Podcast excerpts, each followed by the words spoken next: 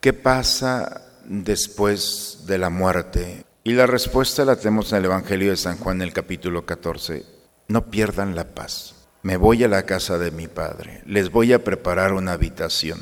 Volveré por ustedes. Los tomaré y los llevaré conmigo, para que donde yo esté, también estén ustedes. Esa es la respuesta a la pregunta del hombre. ¿Qué pasa después de la muerte? No vendrá un ángel, no vendrá un santo, vendrá el mismo Jesús. Es su promesa.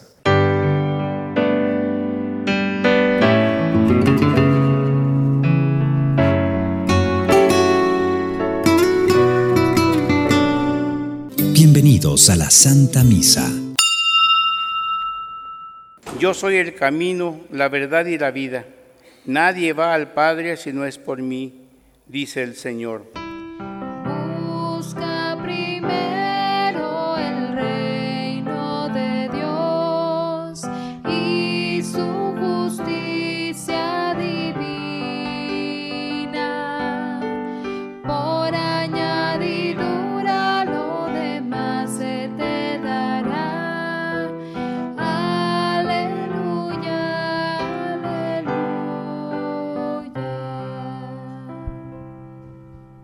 Señor esté con ustedes, hermanos. Proclamación del Santo Evangelio según San Juan. En aquel tiempo Jesús dijo a sus discípulos, no pierdan la paz. Si creen en Dios, crean también en mí.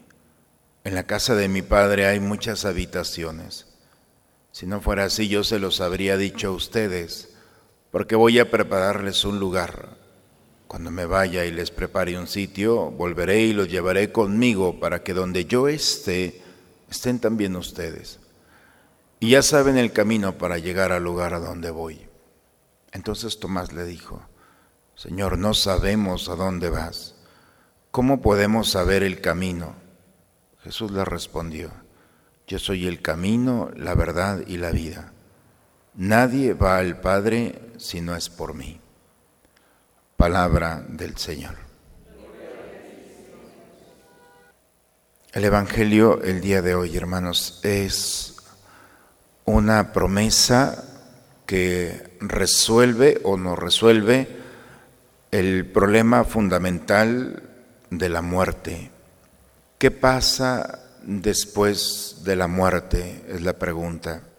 Y la respuesta la tenemos en el Evangelio de San Juan, en el capítulo 14 no pierdan la paz. Me voy a la casa de mi Padre, les voy a preparar una habitación. Volveré por ustedes, los tomaré y los llevaré conmigo, para que donde yo esté, también estén ustedes. Ya saben el camino. Esa es la respuesta a la pregunta del hombre, ¿qué pasa después de la muerte? No vendrá un ángel, no vendrá un santo, vendrá el mismo Jesús. Es su promesa. Si nosotros entendemos esto y resolvemos el problema de la muerte, la pregunta no va a ser qué hay después de la muerte, sino qué hay antes de la muerte. Eso nos corresponde a nosotros. Porque estamos en el misterio perdiendo el tiempo cuando ya tenemos una respuesta muy clara. Jesús no está bromeando. Las promesas del Señor en la Escritura son extraordinarias y las promesas son esperanza, quitan la angustia, la incertidumbre de este mundo. Por eso el día de hoy espero que al escuchar esta palabra podamos entender que después de cerrar los ojos para esta vida, los vamos a abrir y encontraremos la misma experiencia que los apóstoles encontraron a Cristo resucitado. La primera lectura el día de hoy, el testimonio más grande de la resurrección no fue el sepulcro vacío, no fueron solamente las apariciones que tuvo Jesús con aquellos que él quiso. La verdadera manifestación de la resurrección fue el cambio de actitud en los apóstoles. Nosotros somos testigos de esto, dice bellamente Pablo. No, no están bromeando tampoco. ¿eh? O sea, el cambio de persona, los mismos pero diferentes, enfrentándose con valentía, dejando una huella imborrable. ¿Qué les pasó a estos hombres, a estas mujeres? ¿Dónde quedó el miedo? ¿Dónde quedó la angustia? ¿Dónde quedó la incertidumbre? No tiene poder para aquel que ha visto y ha entendido la experiencia de que Cristo está vivo. Por eso, nosotros como Pablo podemos decir, nosotros ahora somos testigos de esto ante el pueblo. Realmente se nos nota que hemos tenido la experiencia y la certeza de que Cristo está vivo y volverá nuevamente.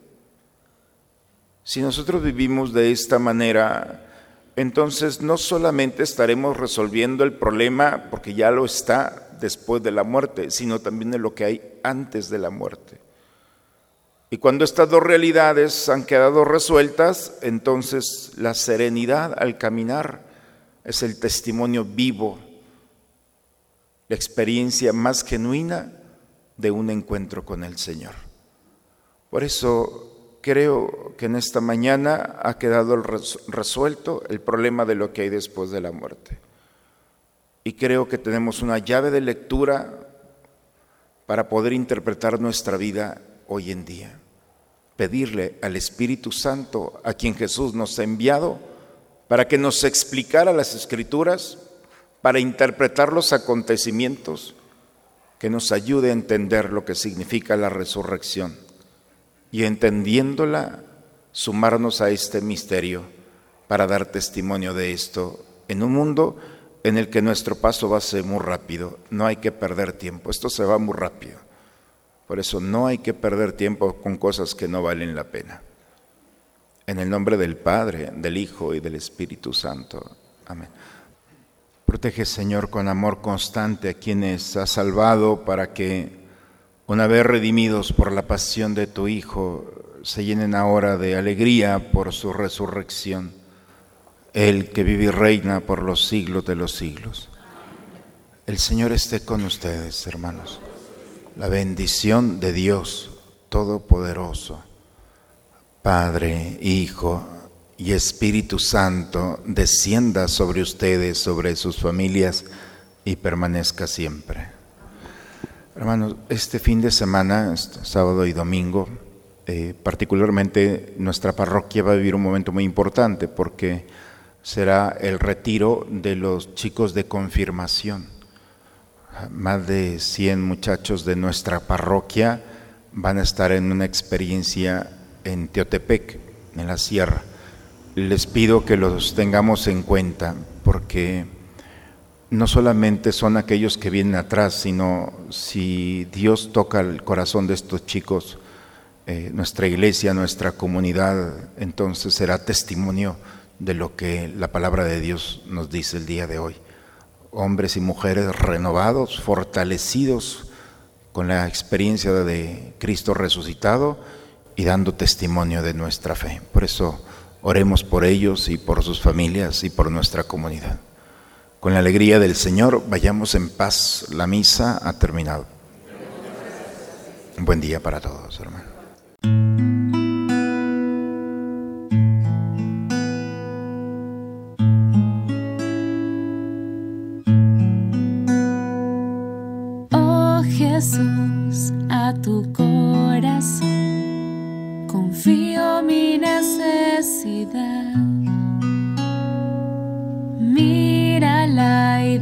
Después deja tu corazón actuar.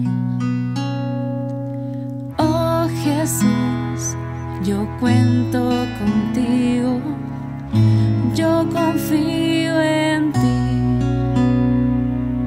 Oh Jesús, de ti estoy segura, yo me entrego a ti, tú que has dicho,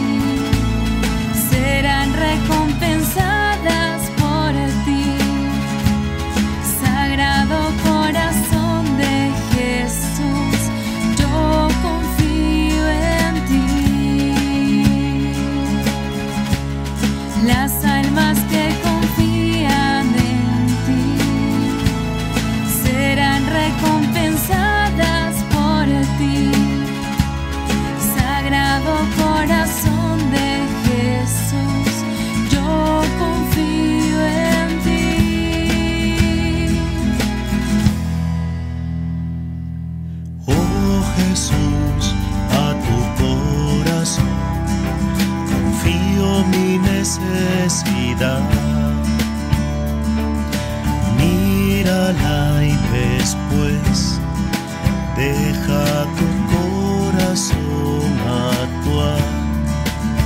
Tú que has dicho, si quieres agradarme confía en mí si quieres agradarme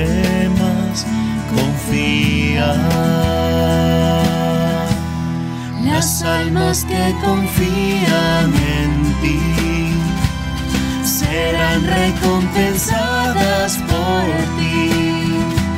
Sagrado corazón de Jesús, yo confío en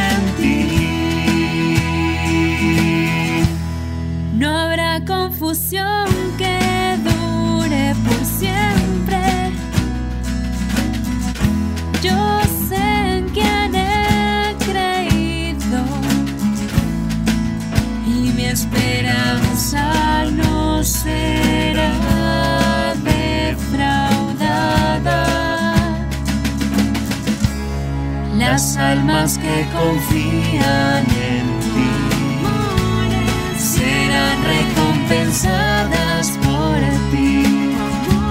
Sagrado corazón de Jesús, yo confío en ti.